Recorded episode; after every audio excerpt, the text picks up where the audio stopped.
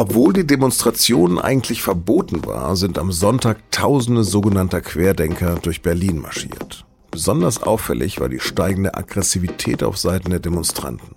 Über ein Phänomen dieser Bewegung hat der Feuilleton-Redakteur der SZ Nils Minkmar jüngst einen sehr interessanten Text geschrieben. Mit ihm spreche ich gleich in Auf dem Punkt, den Nachrichtenpodcast der Süddeutschen Zeitung. Mein Name ist Lars Langenau. Schön, dass Sie uns gefunden haben. Klar, es ist irritierend, wenn beim Christopher Street Day Zehntausende teils ohne Masken und Abstand durch Berlin ziehen und die Polizei nichts tut. Und klar, es ist irritierend, wenn sich nach Polizeiangaben etwa 5000 Corona-Leugner in der Hauptstadt versammeln und immer wieder auseinandergetrieben werden, auch mit Tränengas und Schlagstöcken. Aber die Demo war eben vorab verboten worden. Die Menschen sind trotzdem gekommen und einige wollten immer wieder Polizeiabsperrungen durchbrechen. Wieder einmal hatte sich da eine bunte Mischung zum Protest gegen die Corona-Regeln versammelt. Normalos und Esoteriker, ein paar Altlinke und Rechtsextreme, die ganz ungehemmt Seite an Seite durch Berlin marschierten. Nach Angaben der Veranstalter waren es natürlich noch viel mehr als die etwa 5000, wie die Polizei sagt. Inzwischen ist die Stimmung sehr oft sehr schnell aufgeheizt. Meine Kollegin Antoni Rietschel hat von den Demonstrationen am Sonntag ein paar Eindrücke gesammelt und Videos davon auf Twitter geteilt. Hier ein paar Ausschnitte.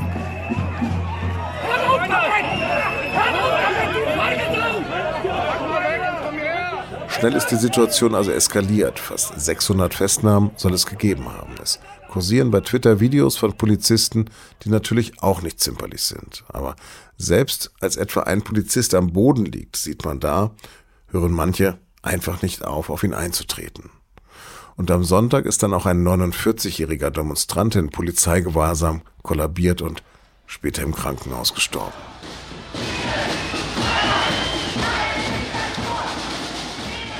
Was bei vielen Friedensbewegten, die mit Luftballons und Taubenflaggen auch dabei waren, zunächst noch ziemlich harmlos aussieht, ist inzwischen ein Sammelbecken für Antidemokraten und ein Verdachtsfall für den Verfassungsschutz. Regelmäßig gehen von diesen Versammlungen zunächst Rangeleien und dann vereinzelt auch tätliche Angriffe auf Polizisten und auch auf Journalisten aus. Wieder einmal wurden mehrere Kollegen bepöbelt und sogar verletzt. Einer wurde vom Rad gezerrt, geschlagen und getreten. Obwohl die Bewegung zu schrumpfen scheint, werden Teile immer radikaler. Mein Kollege Nils Minkmar hat sich darüber ein paar Gedanken gemacht und die Querdenker mit den französischen Gelbwesten oder der amerikanischen Tea Party verglichen und mit ihm habe ich heute Mittag telefoniert. Nils, wir waren beide nicht auf der Demo am Sonntag in Berlin, aber da haben sich abermals Tausende versammelt, um gegen die Corona-Politik zu demonstrieren. Hast du schon mal versucht, mit denen oder zumindest einer oder einen von denen zu diskutieren? Nein, habe ich noch nicht. Ich war ganz am Anfang mal bei einem Querdenker-Camp, als es noch eine relativ friedliche Geschichte war und äh, habe erstens gestaunt, weil mir diese Position so weit weg vorkam von allem, sozusagen, woran ich glaube. Und dann habe ich das mit einiger Neugier mir angesehen. Mir fiel aber damals schon auf, dass äh, so in diesem Camp jeder so ein bisschen für sich war. Das war so vom Kanzleramt aufgebaut. Jeder hatte da so seinen Bereich und das war schon, äh, fand ich, eine sehr merkwürdige, etwas beklemmende Stimmung. Du hast kürzlich einen Text über diverse politische Strömungen geschrieben. Was ist denn mit den deutschen Querdenkern in anderen Teilen der Welt vergleichbar? Ja, äh, seit einigen Jahren haben wir diese sehr merkwürdigen Strömungen zu beobachten. Es fing an für mich mit der Tea Party Bewegung in den USA, wo die Menschen sich ja wirklich erbittert gewehrt haben gegen eine allgemeine Krankenversicherung.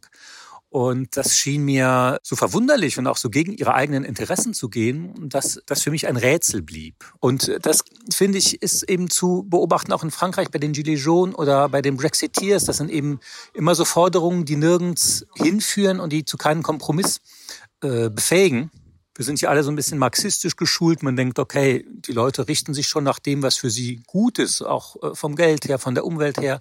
Aber in diesen Fällen liegt das so konträr und so ganz eigenwillig. Und ich kam immer auf die Idee, das kurz zu schließen mit einem anderen Phänomen, was die Soziologie gut beobachtet, nämlich die Vereinsamung. Also seit vielen Jahrzehnten ist es ja so, dass ähm, die Familie jeder sein Privatleben etwas freier gestalten kann auch die Arbeitsverhältnisse sind flexibler geworden, ebenso mit der Kirche und auf allen Bereichen hat so diese Individualisierung des Lebenslaufs zugenommen. Und äh, für die Gesamtgesellschaft bedeutet das aber auch, dass ein negativer Effekt dieses Trends eben auch die Isolierung und die Einsamkeit sind. Und äh, wenn jeder so für sich äh, dann ins Brüten kommt, dann hat man eben die Gefahr dieser Radikalisierung. Und ich finde, dass eben diese komischen, nicht koalitionsfähigen Bewegungen der politische Arm der Einsamkeit sind. Ja, aber da sind sie ja doch gerade nicht einsam. Also du hast gerade die französischen Gelbwesten erwähnt, aber gerade, auch wenn sie sich noch niemals auf einer Demo getroffen haben, dann sind sie doch virtuell vernetzt. Ja, genau. Das äh, Virtuelle ist sozusagen ein Ersatz, aber du vernetzt dich ja immer nur mit äh, gleichdenkenden Personen. Ja, du hast ja nie so den Check praktisch morgens bei der Kaffeemaschine oder oder im Büro von Leuten, die sagen, Mensch, hör mal, du liegst ja völlig falsch, mein armer Junge, sondern du suchst dir ja Leute, die sozusagen noch härteren Stoff einschenken. Wenn du einmal da auf so einer Fährte bist, dann suchst du dir eben Leute, die sagen, ja, genau so ist es und ich, mir stinkt das auch. Klar, und dann hast du die Illusion sozusagen eines Endes deiner Einsamkeit. Das war auch, glaube ich, bei den Gilets jaunes sehr wichtig, dass man sich da immer getroffen hat. Aber es führt eben nicht sehr weit. Du hast damals auch über Ken Jebsen und äh, diesen Podcast Cui Bono What the fuck happened to Ken Jebsen äh, geschrieben. Wie ist er denn vergleichbar? Ja, da sieht man eben, dass äh, Jepsen immer radikaler wurde und äh, nach und nach sozusagen sein berufliches Umfeld geschrumpft ist, bis er nur noch bei ihm selber war. Und da konnte er sich natürlich nach Herzenslust radikalisieren. Und das sind auch die Videos, die am erfolgreichsten waren, wo er so komplett seine eigenen äh, Theorien gesponnen hat, verbreitet hat, ohne dass irgendeine Redaktion dahinter ist, ein Netzwerk. Also in dem Augenblick, wo auch seine letzten Weggefährten los war und nur noch für sich selbst war, da wurde er so richtig zu dieser radikalen Figur. Diese totale Radikalisierung geht mit Vereinsamung einher. Aber gibt es denn etwas, was die als gemeinsamen Feind haben? diese Feindschaft bleibt halt sehr diffus. Das wechselt ja sehr stark. Es ist mal sozusagen die Ordnung von Davos, also alle G7-Staaten. Dann ist es natürlich Bill Gates, der Staat. Das ist ein diffuses System. Letztlich ist das anschlussfähig. Jeder kann was beitragen und alle sind sich nur darin einig, dass sie eben bedroht sind, eine Minderheit sind. Und da wechselt der Feind. Mhm. Du hast es vorhin erwähnt, also es sind auch marxistische Strömungen dabei. Es ist nicht nur eine Sache von Rechten bis Rechtsextremen also. Nein, es äh, gibt da auch äh, Menschen, die eigentlich ursprünglich von der Waldorfbewegung kamen, äh, Menschen, die von den Grünen herkamen ähm, und auch ehemalige Sozialdemokraten. Es gibt ein sehr interessantes Querdenker-Magazin, das wird von einem einzigen Mann eigentlich gemacht, der angibt, er war früher braver Sozialdemokrat und jetzt ist er ganz bei den Querdenkern. Und dieses Heft fand ich auch einen sehr guten Beleg dafür, dass, dass diese Weltanschauung am besten in der Isolation gedeiht. Man hört jetzt relativ wenig über die Gelbwesten. Was ist denn eigentlich aus denen geworden? Die Gelbwesten versuchen jetzt natürlich wieder auf diesen Anti-Impfzug draufzuspringen und äh, ihren Frust und ihre Suche nach äh, irgendeinem sozialen Ventil jetzt bei den Protesten gegen den Impfpass und gegen Corona-Maßnahmen in Frankreich zu suchen. Aber es führt halt nirgendwo hin. Wenn sozusagen das Aufregerthema weg ist, dann gehen halt alle wieder in ihre Häuser und Wohnungen zurück und durchstöbern das Internet nach neuen Aufregerthemen. Also du glaubst, diese Bewegung wird nicht sterben? Ja, ich glaube, man müsste tatsächlich dieses Thema der sozialen Einsamkeit, der Isolierung von Menschen, das müsste man stärker behandeln. Ja, die Politik guckt ja sehr stark nach materiellem Ausgleich, nach Sozialstaatsmaßnahmen und denkt, jeder ist eigentlich selber dafür verantwortlich, sich irgendwie äh, mit Familien und Freunden und Vereinen und sowas auszustatten. Aber eigentlich ist es ein wichtiges politisches Thema. Wo begegnen sich Menschen, auch ohne dass es Geld kostet? Wie organisiert man politische Bildung? Ja, früher waren ja unheimlich viele Menschen Mitglieder in politischen Parteien. Das waren ja Millionenorganisationen oder auch die Kirchen. Das hat alles total abgenommen. Und wo wird denn so diskutiert über das große Ganze? Ja, das sind schon wichtige Fragen, finde ich, für eine Demokratie. Nils, vielen, vielen Dank. Ich danke euch. Ciao. Mittlerweile gibt es mehr als 60 Millionen nachgewiesene Corona-Infektionen in Europa. Doch nicht nur in Deutschland hat das Impftempo inzwischen stark nachgelassen. Aus der Politik gibt es deshalb ja auch starken Druck auf die Ständige Impfkommission. Sie solle doch Vakzine für Kinder und Jugendliche empfehlen. Das sagt zum Beispiel Bundesgesundheitsminister Jens Spahn, Berlins regierender Bürgermeister oder auch SPD-Gesundheitspolitiker Karl Lauterbach.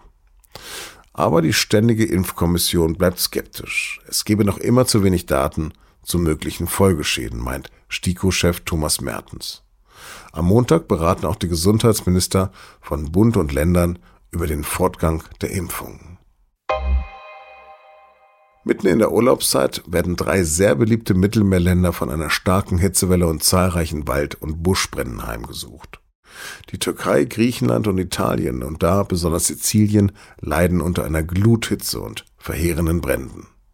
In der Türkei wurden bereits Touristen per Boot aus eingeschlossenen Ferienorten evakuiert. Und für Griechenland werden Montag und Dienstag 47 Grad erwartet. Und völlig unklar ist laut Meteorologen, wann die Hitze wieder nachlässt.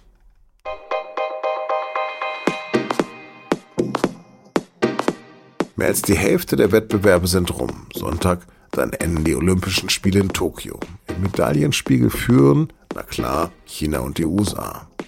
Die schnellste Frau der Welt stammt, na klar, aus Jamaika. Aber wegen der Pandemie ist natürlich trotzdem nicht alles so wie gehabt. Schließlich kommt auch der schnellste Mann der Welt diesmal aus Italien. Doch über all den Erfolgsgeschichten schweben Fragen nach Doping und Glaubwürdigkeit. Und genau darüber reden meine Kolleginnen in unserem Podcast und nun zum Sport. Mehr unter sz.de-podcast.